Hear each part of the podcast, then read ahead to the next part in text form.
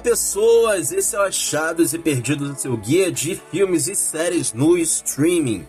Eu sou o Jax Pustor. E eu sou a Sara Lira. É isso aí, gente. Hoje estamos só nós dois aqui. Eu e Sara Lira num papo mais intimista, de repente até um episódio mais curtinho, mas a gente garante que com a mesma qualidade. E vou começar aqui jogando a notícia do novo teaser de Um Maluco no Pedaço.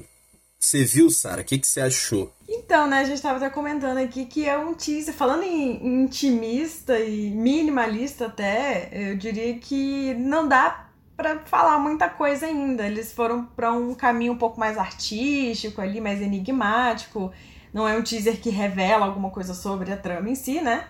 É, é um vídeo que começa com o personagem principal caindo num mar, assim, meio cheio de luzes, uma coisa meio é, iluminada e tal, e aí ele vai caindo até chegar num trono, não era isso? E aí depois vem a coroa, né, que, que cai sobre a cabeça dele. E o que eu achei curioso é que todo o teaser é narrado pelo, além de ser narrado pelo Will Smith, é narrado com a letra da música original, da música tema original. Na verdade, as palavras que ele está dizendo são as palavras da, da música, né? Então, eu achei que foi um aceno legal ao, à série original, assim. E gostei, fiquei curiosa para ver o que, que vem por aí. Assim, eu tô bem empolgado porque, primeiro, é uma concepção da cabeça do Will Smith, né? Ele que tá realmente encabeçando todo esse projeto, tudo que. To, todos esses últimos é, produtos que vieram através. É, a partir de Fresh Prince of Bel Air, como o próprio Reunion, que eles tiveram há pouco tempo no HBO Max é, vem justamente dessa vontade deles de querer produzir.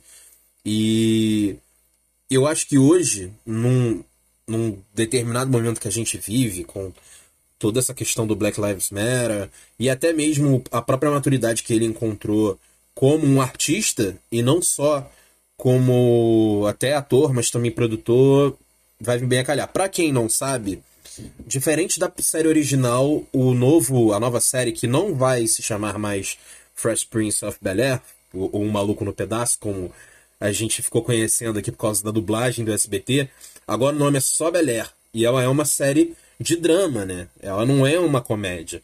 Ela tem aí um. Ela vai ter uma pegada mais de crítica social e, e toda, todo um, um, pano que é muito mais pesado por trás.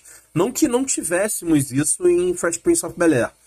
É, muito pelo contrário, se você vê hoje, você vai conseguir é, identificar assim um, um, olhar muito politizado, sabe? Com, com a série do Quincy Jones. Eu acho que óbvio, é, era uma série é muito à frente do seu tempo, assim, o Fresh Prince of Bel-Air. Eu acho incrível. Ela, ele ele pensa questões, ele dá um espaço pro preto que não existia na TV e lançou aí o Will Smith como um grande astro. E é legal ver esse retorno, né, nele, dele como um dos maiores de Hollywood, sem dúvida, hoje, fazendo aí, abrindo espaço para uma nova galera, assim como ele apareceu, como o Alfonso Ribeiro apareceu com Fresh Prince of Bel-Air. Eu tô bem empolgado, né? Porque, até porque é, eu acho que a gente vai, vai ter uma perspectiva atualizada de uma série que a gente sempre viu, assim. Eu acho eu, eu tenho memória de chegar da escola, assistir Fresh Prince of Bel Air e tal. Mas mesmo com toda. Com, com, com a sua crítica pontualíssima e extremamente relevante, extremamente pertinente ainda hoje, ela ainda. Ela é uma série que algumas coisas estão muito situadas na década de 90. Não só por causa da, da estética, mas até mesmo pela linguagem de produção, assim. Né? É um sitcom da década de 90 e isso é inegável, mesmo com todas as, as qualidades. Eu tô empolgado para ver como vai ser transformada essa história para um, uma realidade de, de 2021, século né, um outro século, um outro milênio, uma outra década, uma outra forma de ver a vida, um mundo globalizado que tem essas questões muito mais latentes porque elas acabam é, aparecendo mais rápido. All about how my life got flipped. Turned upside down.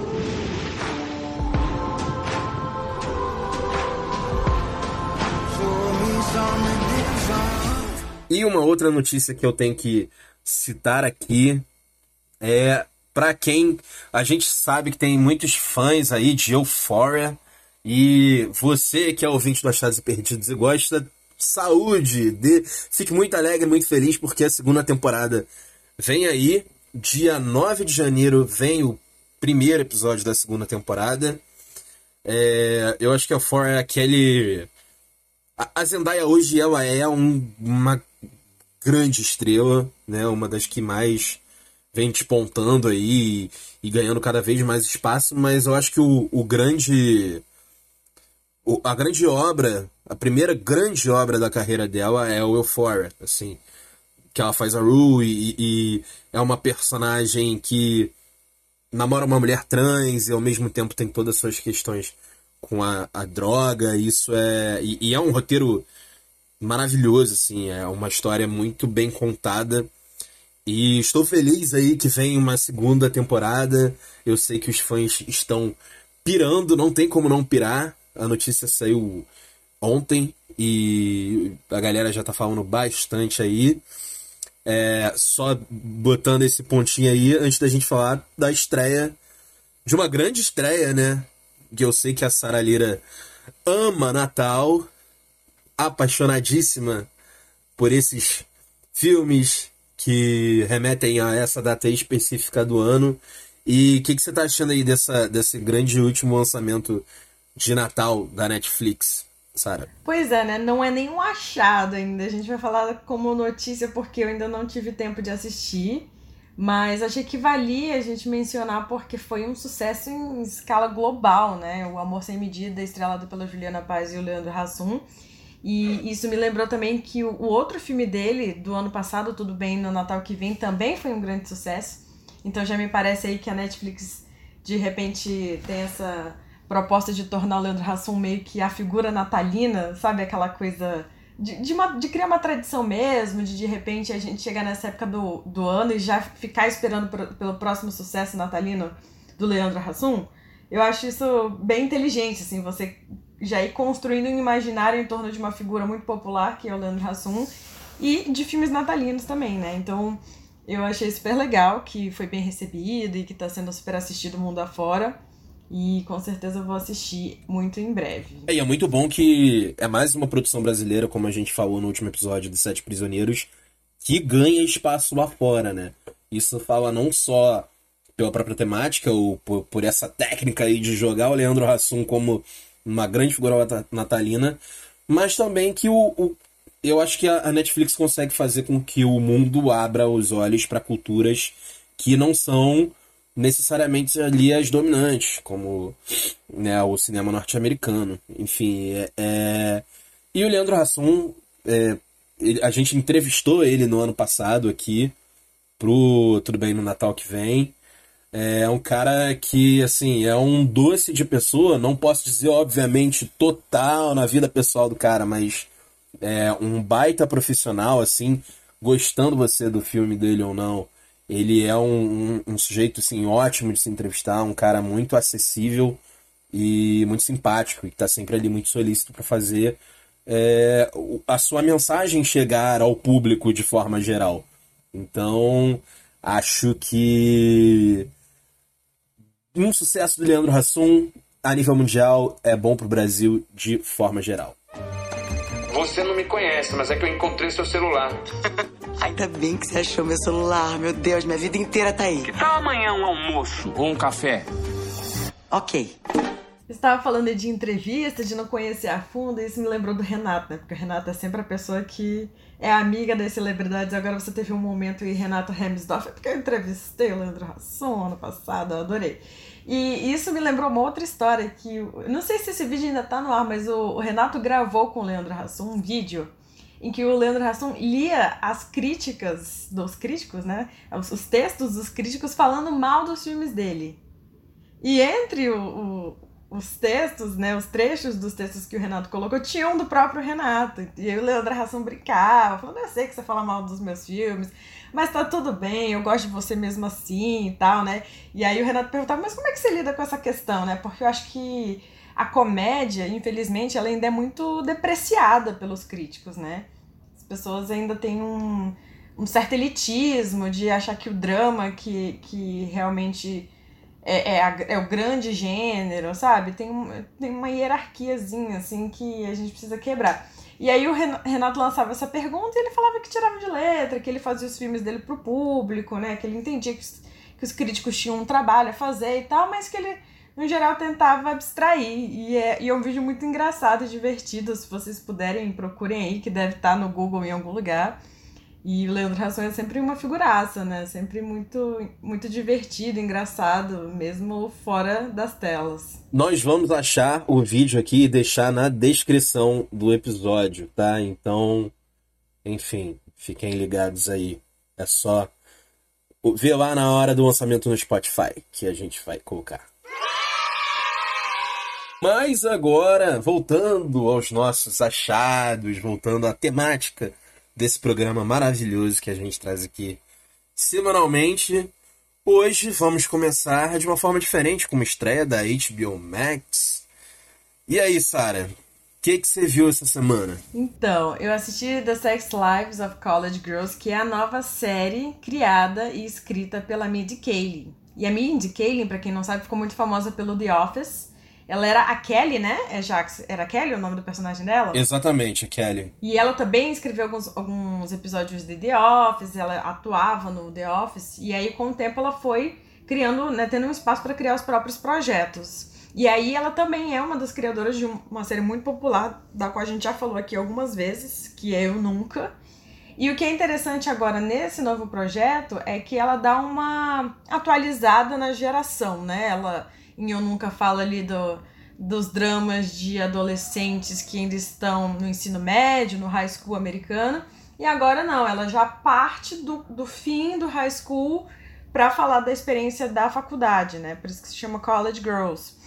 E, e são quatro mulheres que estão. É, a série começa com essas quatro mulheres chegando na universidade, tendo que se adaptar àquele novo lugar e assim, nos Estados Unidos é muito comum que as, as pessoas saiam de casa, né? Os pais dirigem né, até uma cidade, levam toda a mudança, tem toda aquela despedida super emotiva e tal.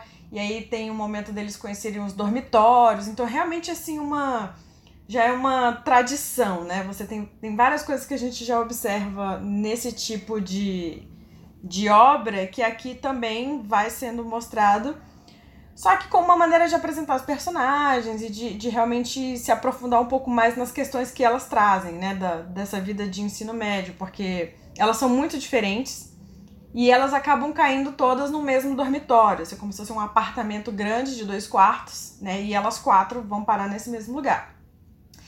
E aí uma delas tem um sonho, que é Indiana, tem o sonho de ser comediante, então ela, ela foi para a universidade, para aquela universidade especificamente, porque eles têm uma revista muito famosa que lança o, os grandes comediantes dos Estados Unidos, então assim, tem várias referências a nomes da comédia é, estadunidense que fizeram carreira através do Saturday Night Live, como o Seth Meyers. Ela tem um pôster do Seth Meyers, inclusive, no, no quarto dela, então é, a a Arizona, não, não é Arizona, Kimberly, que veio do Arizona, inclusive uma curiosidade, ela é irmã do Timothy Chalamet, e eu não sabia. E aí depois que eu vi, eu não consegui desver, porque ela é idêntica a ele, idêntica. Depois você vai aí, Jax, procura aí o nome da Pauline Chalamet. Eu vi, eu vi. Idêntica, e eu fico assim, meu Deus. Eu vi e quando eu tava procurando o elenco, foi a primeira coisa assim que bateu o olho.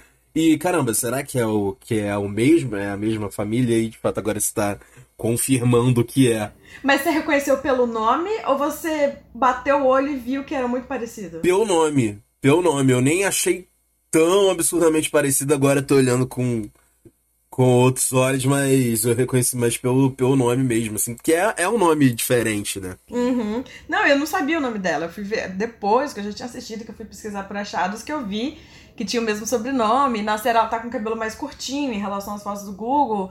Aí eu falei, caraca, realmente é muito parecido. Nariz, o olho, assim, tudo muito parecido. Mas enfim, essa menina já é uma garota mais interiorana, veio do Arizona. Ela tem um namorado da escola que mora numa universidade ali perto, então ela é meio idealista, assim, ela acha que ela vai sobreviver à faculdade com esse, com esse namorado, que eles vão casar, sabe? Isso, também é um clichê da, desse tipo de, de, de trama, porque em algum momento a gente sabe que não vai dar certo, né? Isso vai dar em merda. E dá. Logo no primeiro episódio a gente já vê que o cara é meio embuste e tal. E aí, assim, é muito interessante. A, essa menina, ela, ela é, assim, uma classe média, mas que para os padrões da universidade ela é quase uma pobre, né? Porque ela se vê numa situação que ela foi a única ali da turma dela que, que tentou um emprego. Eles têm os chamados empregos estudantis, né? Que são para os alunos terem algum tipo de renda para ajudar a morar nesse novo lugar e tal. E aí ela chega na reunião lá dos alunos e ela foi a única, sabe? Então ela se sente meio. Caraca, onde é que eu vim parar? Ela tá meio que descobrindo os ricos. Então, é bem curioso. E aí temos as outras duas, que uma é um, uma super atleta de, do time de futebol que está tendo um caso com o, o jogador, com o treinador do time. E a outra menina é a branca rica de Nova York, assim, o estereótipo da menina branca rica popular, né? Os, os caras na universidade já querem sair com ela e tal. E ela tá ali no meio das outras três, tipo assim, nossa, como é que, que eu vim fazer aqui? Como é que eu vim parar aqui, né? Então, cada uma delas tá lidando com os dramas pessoais, e aí tem alguns flertes já com questões de sexualidade que elas vão ter que lidar. E aí, o primeiro episódio, que é duplo, termina justamente com a gente descobrindo que a menina popular, rica, branca de Nova York, é, assim, os caras dão super em cima dela e tal. Ela é tipo daquelas meninas que saem na rua e parece que todo mundo tá olhando para ela, né? E aí a gente descobre que ela na verdade é lésbica, só que ela não, não se assumiu, ela nunca contou para ninguém. E a gente descobre isso porque ela, ela deixa de ir numa festa para se encontrar com uma mulher num, sei lá, num, acho que era um aplicativo, um encontro de aplicativo, e a gente vê que ela tem esse lado dela ainda oculto, né, para as pessoas e tal. Então, mas enfim, né? Só para ilustrar que em algum momento a, a, sexu a questão da sexualidade delas é, é trabalhado nas quatro, né? E assim, é uma comédia. Eu acho que esse tipo de. Esse tipo de gênero, subgênero, na verdade, acaba rendendo sempre, porque se você fizer isso a cada X anos, retratando uma nova geração, você já vai ter as atualizações da própria geração como um atrativo.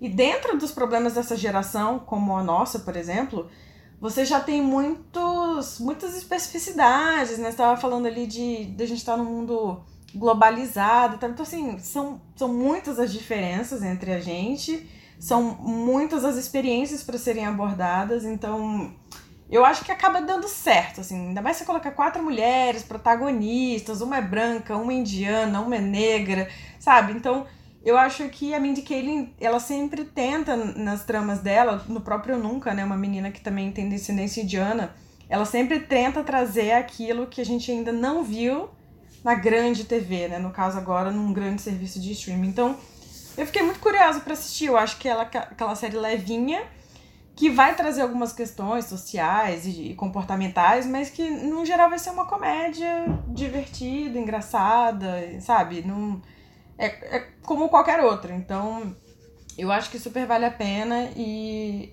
infelizmente não temos ainda o formato binge watch, né, na, na HBO Max. Então eles liberaram dois episódios ou três, agora fiquei na dúvida. Acho que liberaram dois depois um. Agora já ouvi que vão liberar dois de novo, então tô meio confusa, não sei o que, a HBO tá fazendo, mas enfim.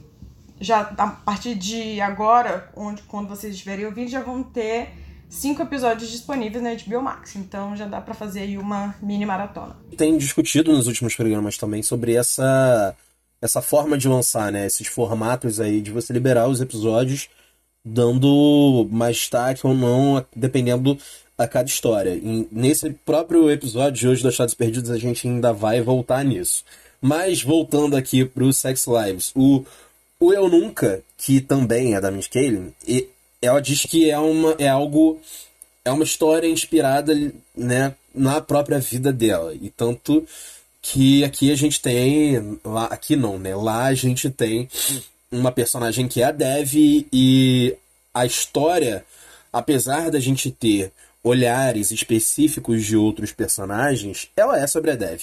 Ela não, não se refuta em nenhum momento de, de, de deixar de mostrar que essa história é daquela garota indiana que tá ali vivendo numa nova cultura, que tá explorando novos lados da sua própria sexualidade, do da sua forma de lidar com os amigos ou com o mundo, e é inspirado na vida da Miss Kelly.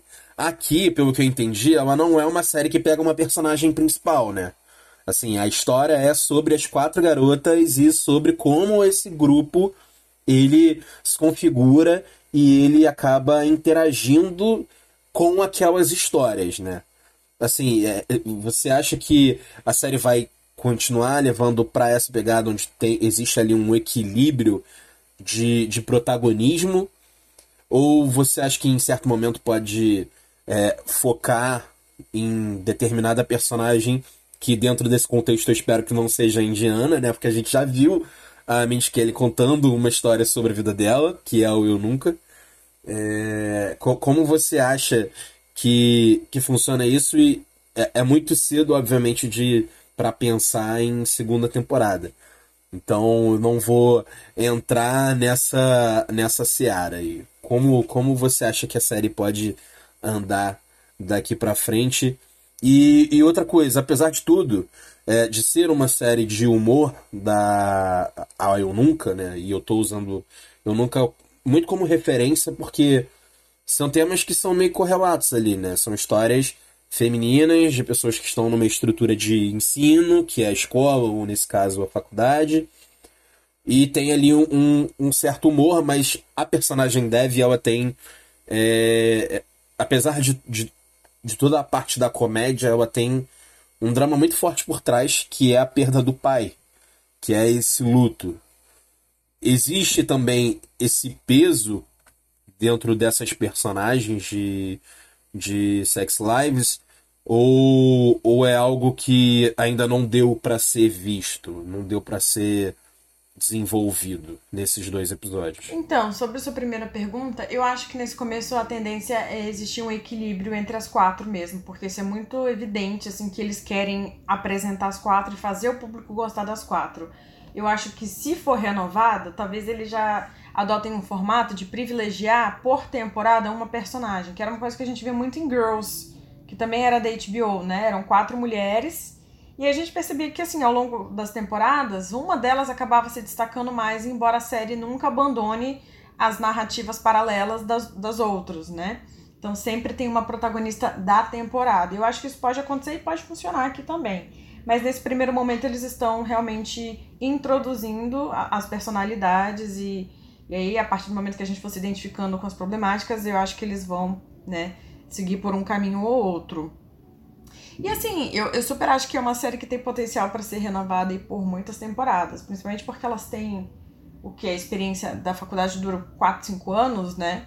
Então, pelo menos cinco temporadas eu acho que eles poderiam fazer. E, e, é um arco, assim, que faz sentido, né? Você falar essa experiência de faculdade e depois encerra. Acho que quando já dá uma viajada para querer mostrar o mundo adulto, tá tipo, ok, não, faz outra série então, sabe? Já deu.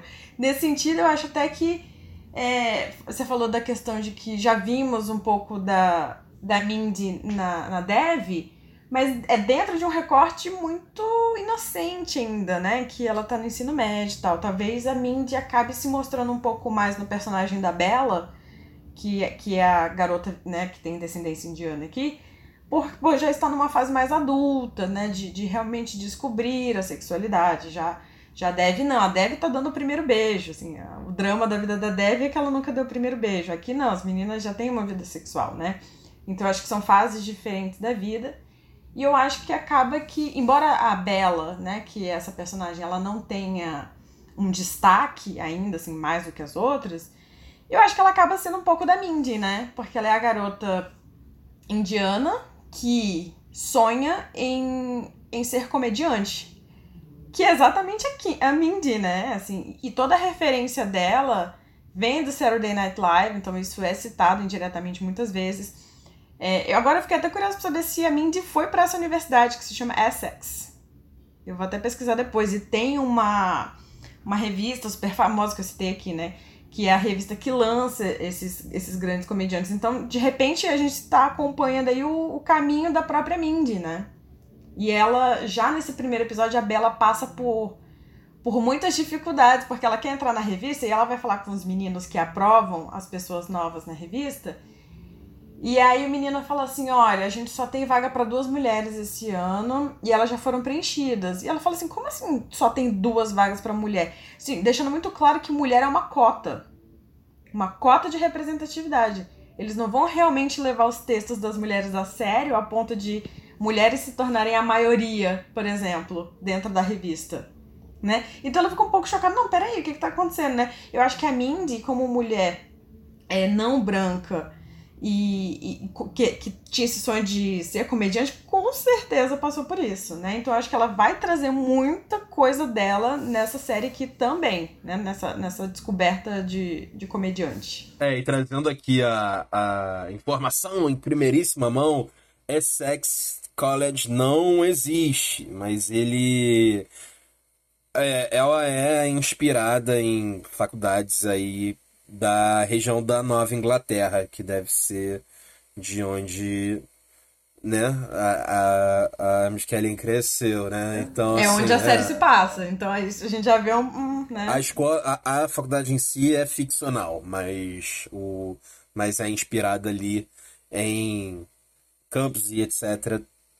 Do, da, da região. Hum, é, eu acho que pode ser até uma escolha de. Isso é muito comum, né? de você adotar uma coisa fictícia para você ter total liberdade de falar de uma experiência específica sem as pessoas falarem assim, olha, você tá arruinando a reputação de um lugar específico, de uma universidade específica. Então ela inventa um nome e faz o que ela quiser. Então é, é mais libertador, né? Eu acho que pode ser isso que ela tá fazendo. E qual foi a sua segunda pergunta, Jax? Eu fiz, eu fiz tantas perguntas que até eu mesmo me perdi aqui. Ih, gente, estamos perdidos nesse programa de achados. Perdidos e perdidos. Mas uma coisa. É, exatamente, mas vou trazer aqui uma outra pergunta, que é essa bem curtinha, fácil de, de responder. Qual o formato da série? São. Você disse que está sendo lançado dois episódios. É o que? São episódios de 30 minutos? Você acha que é o tempo certo? Acho. O primeiro episódio tem 50 minutos, porque é um episódio duplo. 50, 52, alguma coisa assim. Então, é realmente para te introduzir e te fazer ver dois de uma vez. Mas eu achei longo, achei assim que eu estranhei um pouco para esse tipo de comédia e esse tom. Eu esperava uma coisa de meia hora. Aí depois eu vi que não, realmente a partir do segundo são episódios de meia hora e aí vai seguir por, por esse caminho. Are you just now getting home? Wait, is this a walk of shame? I mean, is it a walk of shame if I stayed up all night in the library hooking up with my textbook? Like, ah. Wow, we are so different. Perfeito. Enfim, recomendadíssimo aí, né? Sex Lives of College Girls. Eu vou passar aqui, nem, nem dei o espaço para Sara falar se ela quer terminar alguma coisa falando sobre a série, mas eu já tô passando porque eu tava perdido mesmo. Eu só tô, eu só tô intrigada com a pergunta. Eu tô achando que a gente vai chegar lá no final e eu vou lembrar da pergunta. Eu vou ficar, ai meu Deus, pronto. Perdemos o time, mas tudo bem. Tudo bem, vamos seguir. E hoje estamos em um, em um episódio diferente, com duas pessoas apenas. A gente tá aqui entretidos, né? E é assim que as conversas acontecem, né? Elas, elas vão naturalmente. Elas vão naturalmente, elas seguem seus próprios rumos. Cada conversa tem sua sua própria história. Mas falando história, hoje eu vou trazer aqui um lançamento da Netflix que tá causando polêmica, tá causando muita polêmica.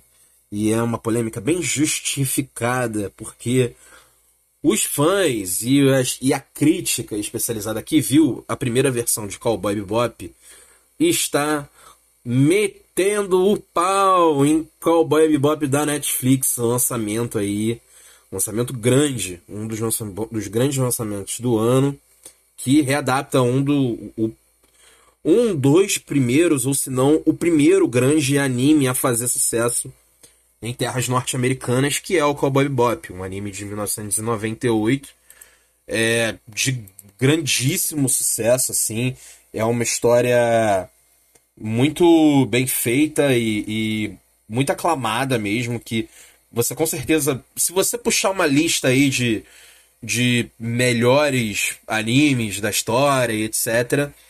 Ela é realmente assim um dos dos tops assim que é, foi readaptado agora pela Netflix ela é escrita e dirigida pelo mesmo pessoal de The Witcher então isso foi algo que meio que tava dando ali uma esperança para os fãs. E inicialmente ela ela mostrou antes da própria série sair ela estava mostrando um certo potencial por causa do respeito a, ao visual e etc mas que de forma geral as pessoas não estão gostando. E aí a gente para falar sobre isso a gente tem que falar justamente sobre as diferenças entre a obra original e o e o que a gente teve agora, né? Saiu é, na semana passada. O, o primeiro anime, que é de 1998, ele é escrito pelo Shinichiro Watanabe, que é um cara gigantesco aí do mundo dos animes. E ele cria uma história de ficção científica onde é, nós acompanhamos um grupo de, de mercenários, de caçadores de recompensa em 2071. E e ela é uma história muito musical, é muito bem feita, com uma direção de arte incrível. E uma história que não entrega tanto do da sua trama. Assim, é, é, a gente tem o Spike, que é o personagem principal, que é um cara cheio de personalidade, e ele vive na, com o seu amigo Jet, com a Faye Valentine, com os seus outros com os outros integrantes aí do seu grupo em uma nave e viaja o universo procurando recompensas, caçando aí bandidos e levando eles para para cadeia. Só que ao mesmo tempo em que essa, esses episódios vão acontecendo de forma procedural, a gente tem uma, uma história que é bem diferente por trás. É, é aquele tipo de série que desenvolve duas linhas do tempo, né? Uma que a gente está vendo de fato ali semanalmente, a cada episódio, a cada momento, a cada novo caso da semana, enquanto por trás a gente tem o grande panorama da história desses próprios personagens, de, do que eles estão fazendo, o que eles estão desenvolvendo. E é nesse sentido aí dessa história que você tem um, um, uma entrega meio que ali a semanal, caso procedural e uma história rolando que vem é, a polêmica com os fãs. Que eu, eu, já falei aqui inicialmente que a nova série de Cowboy Bebop ela basicamente entrega toda a trama logo nos primeiros episódios. Diferente da história original que é contada em 26 episódios e que você não. Você não sabe exatamente quem são aquelas pessoas, você só se apaixona por elas porque eles são personagens muito bem construídos e existe uma dinâmica de grupo ali em que é tudo muito inteligente, sabe? Tudo muito é, bem, bem construído para que no diálogo você vá descobrindo quais são é, as especificidades e o passado desses personagens. Você, na obra original, que é muito inteligente, que é muito aclamada, a gente não tem essa entrega e, e essa, sei lá, essa revelação do que é, de, do que está movendo esses personagens, entende? Aqui a gente encontra algo que é muito expositivo, mesmo que seja visualmente muito bonito de ver, é, é uma história que, que tem um roteiro muito expositivo, muito simples, e que você logo saca no primeiro ou no segundo episódio qual é a trama daquela temporada, qual é a trama daquela história, o que vai acontecer com esses personagens, onde eles, eles querem ir, onde eles vão chegar. Nesse contexto, a gente tem um vilão da história, assim como também temos no anime, e aqui a gente. O vilão, obviamente, por causa dessa particularidade da história ser muito entregue, logo de cara ele ganha muito mais espaço, assim como o interesse amoroso do personagem principal. E o, o, as personalidades desses personagens bem que são, que, que são muito bem marcadas, mas que são reveladas muito pouco. Assim, em cada episódio você descobre um pouquinho. Em cada diálogo você descobre um pouco mais. Aqui não, a gente tem muitos flashbacks, a gente tem realmente assim a revelação do que vai acontecer na temporada de qual é uma grande trama, uma uma meio que aquela cartilha, sabe, de como deve ser uma série norte-americana bem mastigadinha pro, pro público norte-americano. E isso tem causado, assim, entre os fãs da série, entre os críticos de forma geral, é, um, tá sendo um alvoroço, assim, porque eu acho que, que se tornou uma unanimidade que o, a série do Cowboy Bebop da Netflix, ela emburrece muito a história. Ela, ela nessa ideia de simplificar, ela acaba tornando é, justamente simplório tudo aquilo que faz com que a obra original seja aclamada quase 25 anos depois, sabe? Assim, a gente a, o, o próprio Cowboy Bebop voltou para Netflix e foi. As pessoas viram bastante, assim como aconteceu com o Death Note, e tá sendo muito comparado também. O que aconteceu com o Death Note, o filme da Netflix e do anime. É, as pessoas estão falando que é uma repetição com Cowboy Bebop, assim, completamente negativamente, assim. Tipo, é, é, é difícil você pegar realmente um, uma obra que ela é muito inteligente, ela tem muita personalidade, porque existe isso também de, de Cowboy Bebop. Apesar de tudo, de, de todas as questões, ela, ela é uma série japonesa, ela é criada no Japão, mas ela consegue afetar culturas muito diferentes, porque ela, ela tem uma trilha sonora que é um personagem e é de jazz, então ela foge ali do, dessa, desse estereótipo japonês. Ela não se prende a usar simplesmente a, a língua japonesa, óbvio que por ser feito na língua japonesa ela tem força ali, mas ela não se prende justamente só a isso, a estética japonesa, sabe? Ela é, é, é algo que, exatamente por isso, ela conseguiu ser muito influente no Ocidente. Por exemplo, ser o, o primeiro grande anime a entrar nos Estados Unidos e né, ser aclamado em terras norte-americanas. Enfim, é. Mas, não só de críticas a gente vive aqui. Uma coisa que é, eu, especificamente, não, não consigo só criticar. Eu acho que o, o elenco ele foi muito bem escolhido, apesar de ser mal dirigido.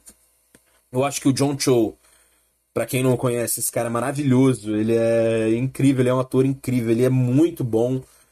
E, e ele tem uma química muito, muito, muito legal com os outros personagens, os outros atores que fazem ali os personagens que estão ao seu redor, que é o Mustafa Shakir, que a gente viu também em outra série da Netflix, que é o Luke Cage, a gente viu ele em American Gods é um, é um cara assim com muita presença.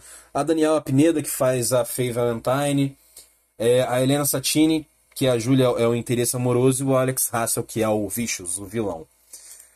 Enfim, eu acho que, que cara, é, é, é muito complicado. Se você já viu, eu acho que, sinceramente, se você já viu o Cowboy Bebop original, você vai. É inevitável é, que, que você sinta assim que falta algo entende que falta uma inteligência.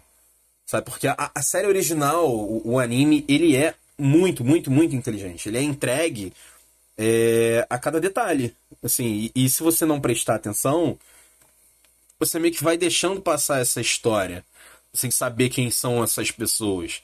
Você tem que ir juntando as pecinhas para entender onde eles estão indo e essa personalidade deles, de cada um que é muito afiada ali. Cada um tem um arquétipo, representa algo, mas todos eles fazem muito sentido juntos.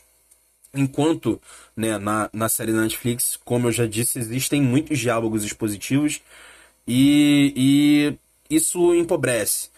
Assim, uma das coisas também que pode ser vista aí como é, uma crítica, apesar do elenco muito bom, é que eles usam 10 episódios de 40, 50 minutos para contar a história de cinco episódios do anime que tem 20 cada um, sabe? Então você vê ali que já existe uma diferença aí entre é, querer dar espaço para outros personagens ou para outras coisas que não necessariamente movem a história para frente. É óbvio que nem sempre a gente tem que fazer com que a obra seja um espelho ou seja exatamente igual. Como foi, por exemplo, Rei Leão. A versão live action de Rei Leão é igual ao desenho. Não precisa ser assim. Mas você tem que ter um, um certo respeito ao espírito dessas obras, né? E não sair alterando tudo. Enfim, mas essa é a minha crítica aí. Eu acho que pode, pode agradar para quem não viu o Cowboy Bebop original, porque por, por, por ser fiel à atmosfera, visualmente, eu acho que visualmente é uma história que, que ela consegue pegar muitos elementos da, da, da história original. Isso existe um valor. Mas se perde um pouco ali quando você vai ver a profundidade da história em comparação com o original. So what brings you back from the dead? A week ago I did a job a bounty. I had a partner, believe it or not. He know what you used to be?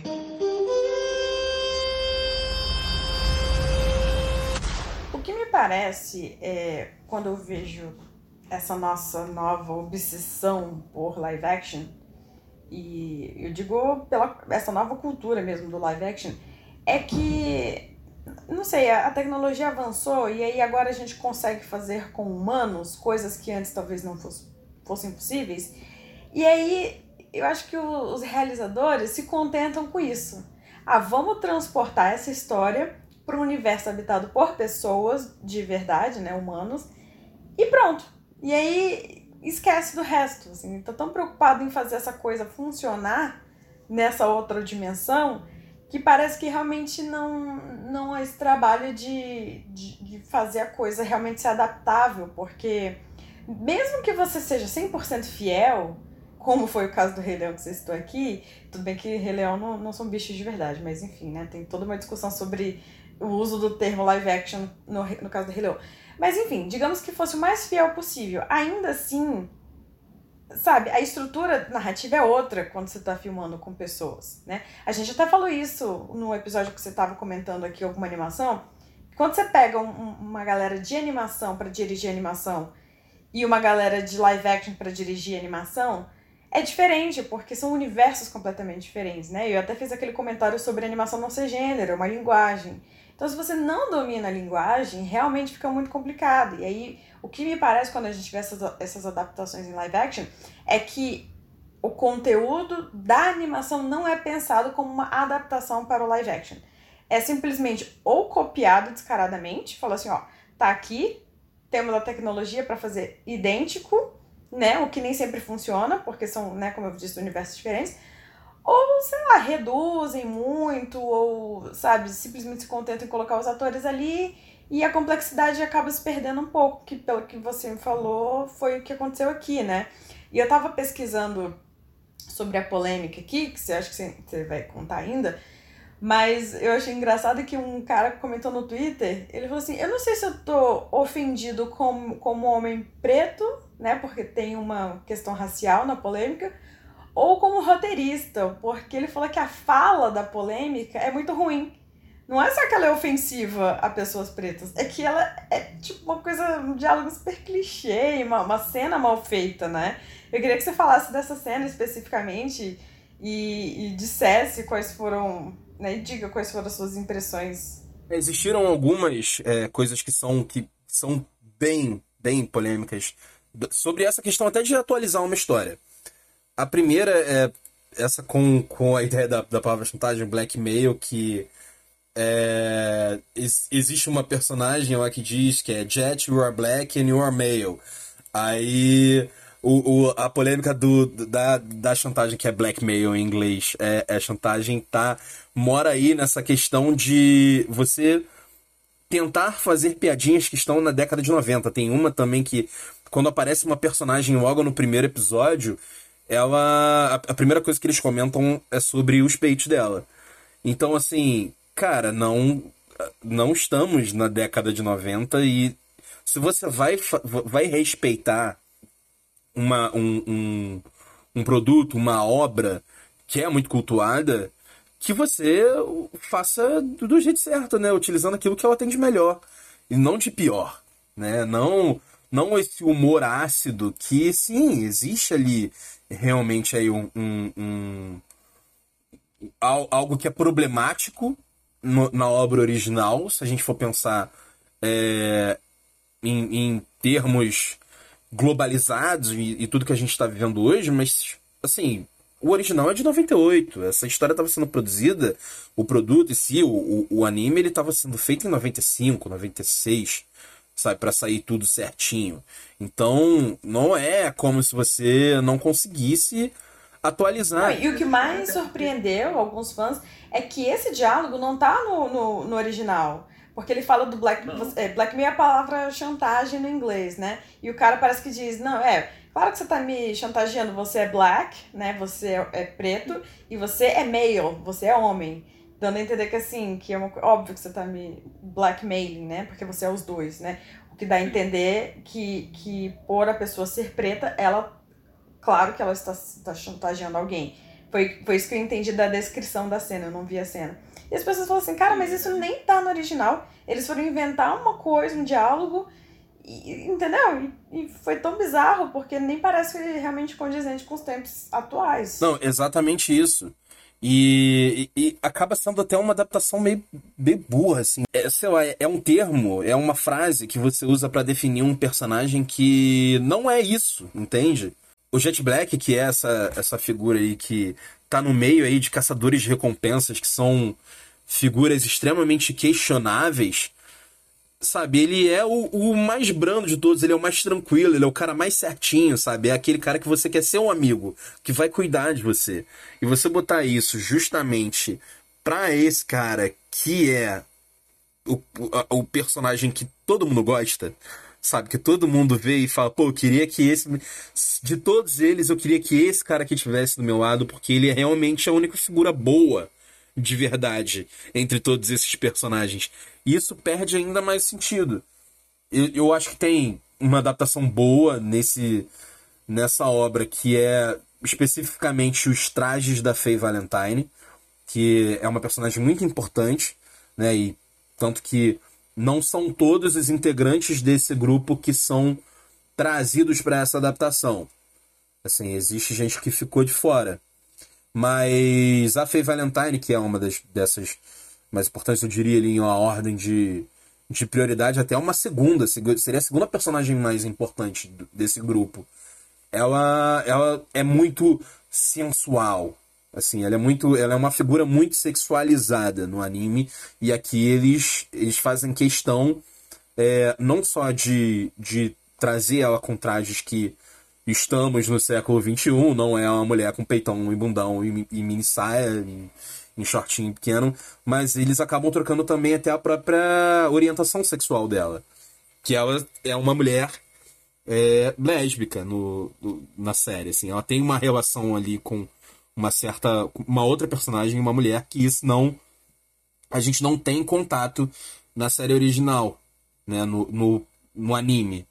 Então, assim, por que você fazer algo que, que é progressista, por um lado, e aí você dá um mole desse, sabe? Porque é um, um baita mole que eles deram com o personagem do, do Jet Black. Enfim, acho que não faz muito sentido com o que eles procuram até como certas propostas, assim, para um lado ou para o outro. I had a partner, believe it or not. He know what you used to be. Mas é isso aí, gente. Essa foi a minha impressão aí sobre Cowboy Bebop. Apesar de tudo, vejam, prestigiem. É, As duas séries, tanto Cowboy Bebop quanto Sex Lives of College Girls. Principalmente a primeira, né? Que a gente sabe que é menos polêmica. Tem uma qualidade aí que é original. E vamos para a parte que a gente ama nesse programa, que a gente adora, que é a indicação dos nossos amigos do NDF. Se você não conhece o NDF, Fique por dentro, porque é um grupo aí com um milhão de membros no Facebook, com as melhores dicas de filmes e séries. Uma coisa linda, sempre tem é, uma recomendação muito boa para você que está procurando assistir algo legal por lá, tá? Vamos com a dica. Olá, pessoal. Meu nome é Wagner Sene, estou falando de Itaúna, Minas Gerais. A minha dica hoje é do filme Os Últimos Cavaleiros de 2015, um filme de aventura. A história de um cavaleiro que busca vingança quando seu senhor é injustamente executado por um imperador tirano. O comandante do cavaleiro Hayden, Clive Owen, recebe uma grande honra quando Bartok, Morgan Freeman, seu senhor sem filhos o nomeia como seu herdeiro.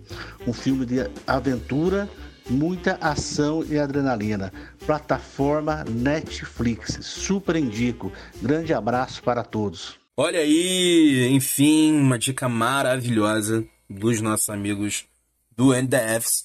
Mas, Sara Lira, como estamos só nós dois hoje aqui conversando, acho que a gente se empolgou um pouco nesse episódio, está ficando meio grandinho. A gente, 50 minutos atrás, vamos fazer um episódio um pouquinho mais curto, né? Agora estamos aqui, correndo contra o tempo, mas vamos lá. Pois é, a gente até tava cogitando, ah, vamos falar mais nos perdidos, a gente abre aí um espaço, vira uma crítica desses filmes e séries maravilhosas também, mas pelo visto não vai rolar. Então, eu já vou jogar a bola para você aí.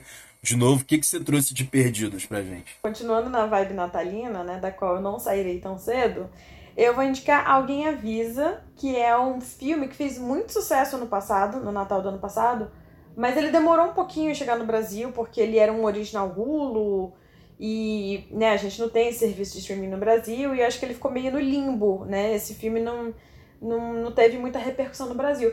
Mas é uma comédia natalina com a Kirsten Stewart e a Mackenzie Davis, e elas interpretam um casal e a, fa a família da Mackenzie Davis, né, é super tradicional com o Natal e tudo mais, é aquela família que adora o Natal. E já a Kirsten Stewart não tem família, os pais dela morreram quando ela era muito nova, então ela, ela é uma garota mais virada, assim, não é muito apegada a tradições. E elas é, acabam indo parar na casa da família da Mackenzie, né, da personagem da Mackenzie, para passar, assim, cinco dias de Natal. Só que lá pela, né, alguns minutos adentro do filme, a gente, a gente descobre que, na verdade, a Mackenzie não contou para os pais dela que é lésbica e que tá morando com uma mulher. Eles acham que ela divide apartamento com uma colega ali, uma amiga. Então a Mackenzie pede para Kirsten, por favor, não revelar isso, porque o pai dela tá concorrendo à prefeitura da cidadezinha onde eles moram e ela acha que isso pode né, afastar alguns eleitores mais conservadores, ela não quer prejudicar o pai dela. E a Kirsten Stewart topa. Só que como, né, qualquer é, comédia natalina é, muito boa, sempre tem a confusão, né, de, de, Sempre tem um segredo, né, como eu já falei aqui do, do filme da Netflix com a, a menina do Vampire Diaries, aquela coisa, ah, me ajuda, tem sempre um plano mirabolante que envolve um segredo, e aí no final tudo dá errado e os segredos são revelados tal. É mais ou menos essa fórmula. Mas o que chama atenção nesse filme e na época ele foi muito elogiado, né? Teve muita repercussão, é porque são duas grandes atrizes. É um casal lésbico, o que dentro da, da cultura cristã, né, já é um, uma coisa assim revolucionária, porque a gente só tem cas, casal branco hétero nas comédias natalinas. E, e aí tem. Então, assim, é, é, é isso. A, acho que a, a parte revolucionária do filme é você segue uma tradição dos mesmos filmes, mas você muda os personagens. Você traz novas questões, né? Menina que tá levando a namorada para conhecer os pais, como é que vai ser a aceitação dessa família conservadora? Então, né, você tem muito pano para manga por si só. E é muito divertida, é muito, elas são muito fofas, é, tem a Aubrey Plaza do The Office, que tá ótima, que é uma ex-namorada da Mackenzie. Então, assim, muito legal, é um elenco, assim, impecável. Todos os atores são muito bons, conhecidos, assim, se você for olhar o pôster, já viu algum deles em algum lugar. E ele tá disponível agora no, no HBO Max, assim, foi resgatado, né? E agora tá no catálogo da HBO Max. Então, esse último fim de semana eu decidi revê-lo e adorei, assim. Eu acho que aqueles filmes é um daqueles filmes que a gente vai sempre querer rever no Natal, né? Então, acho, acho bem legal, bem fofinho. Tem tudo a ver com a vibe natalina. Então fica aí minha recomendação de hoje. Eu amo essa vibe natalina saralheira, que ao mesmo tempo em que é muito natalina, também é contestadora e traz um, um filme como Alguém Avisa, né? Que deve ser visto, tá, gente? Sem preconceito. É um bom filme, com elenco aí, como já dito, maravilhoso. Só um adendo a isso que você falou, que semana que vem a Netflix lança o primeiro filme natalino gay. Então, foi uma experiência que deu tão certo que a própria Netflix agora já, pô, vou me, me agilizar aqui para lançar o meu também, né?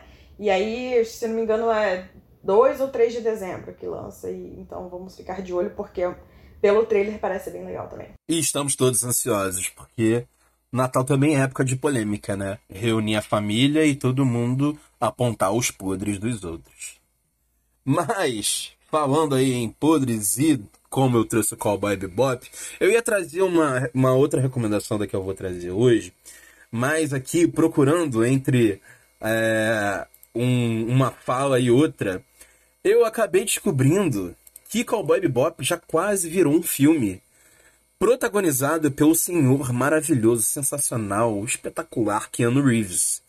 E não vou mais falar sobre a minha, minha recomendação de perdido original e vou trazer John Wick, porque eu tenho certeza, só por John Wick, que um filme de Cowboy Bebop com o Keanu Reeves protagonizando ali o Spike Spiegel, ele seria muito nessa vibe de coreografia e de ser tudo muito plástico, muito bonito, que nem é tanto assim no Cowboy Bebop do John Cho. Mas, enfim, eu acho que importantíssimo. A gente sempre fala bem do senhor Keanu Reeves. Acho que esse homem é perfeito. E me bate uma tristeza de saber, não que eu não goste do John Show, como eu disse anteriormente, acho que o ponto alto é justamente a escolha de elenco. Acho que eles funcionam muito bem como os personagens que são escolhidos, mas bateu uma vontade, assim, uma saudade daquilo que eu não vivi, que é o senhor Keanu Reeves vivendo Spike Spiegel. Então, acho que se fosse para pegar uma vibe assim de personagem, eu jogaria aí John Wick, que está disponível na Prime Video, Telecine, Globoplay e TNT Go. Eu sempre com essas escolhas aí que você pode ver em um monte de lugar. Essa é a minha recomendação de hoje, né? Que tem sim bastante a ver com o achado que eu trouxe. Mas foi maravilhoso conversar sobre o mundo das adaptações ruins com vocês. Um beijo e até a próxima. É isso, né, Jax? Temos altos, temos baixos. Pelo menos a gente conversou bastante, a conversa rendeu, né? Então trouxe alguma coisa de boa aqui. Fica aí as nossas recomendações. Vejam filmes natalinos, porque agora estamos oficialmente a menos de um mês do Natal. Então é isso, né, gente? Aproveitar esse fim de ano que né? Espero que seja melhor do que o resto do ano inteiro, porque ninguém aguenta, né? A gente já tava todo mundo assim, corta pro Natal. Então, vamos aproveitar este momento e semana que vem estamos de volta com mais filmes natalinos, com mais adaptações ruins ou não, adaptações boas, enfim. Até a próxima.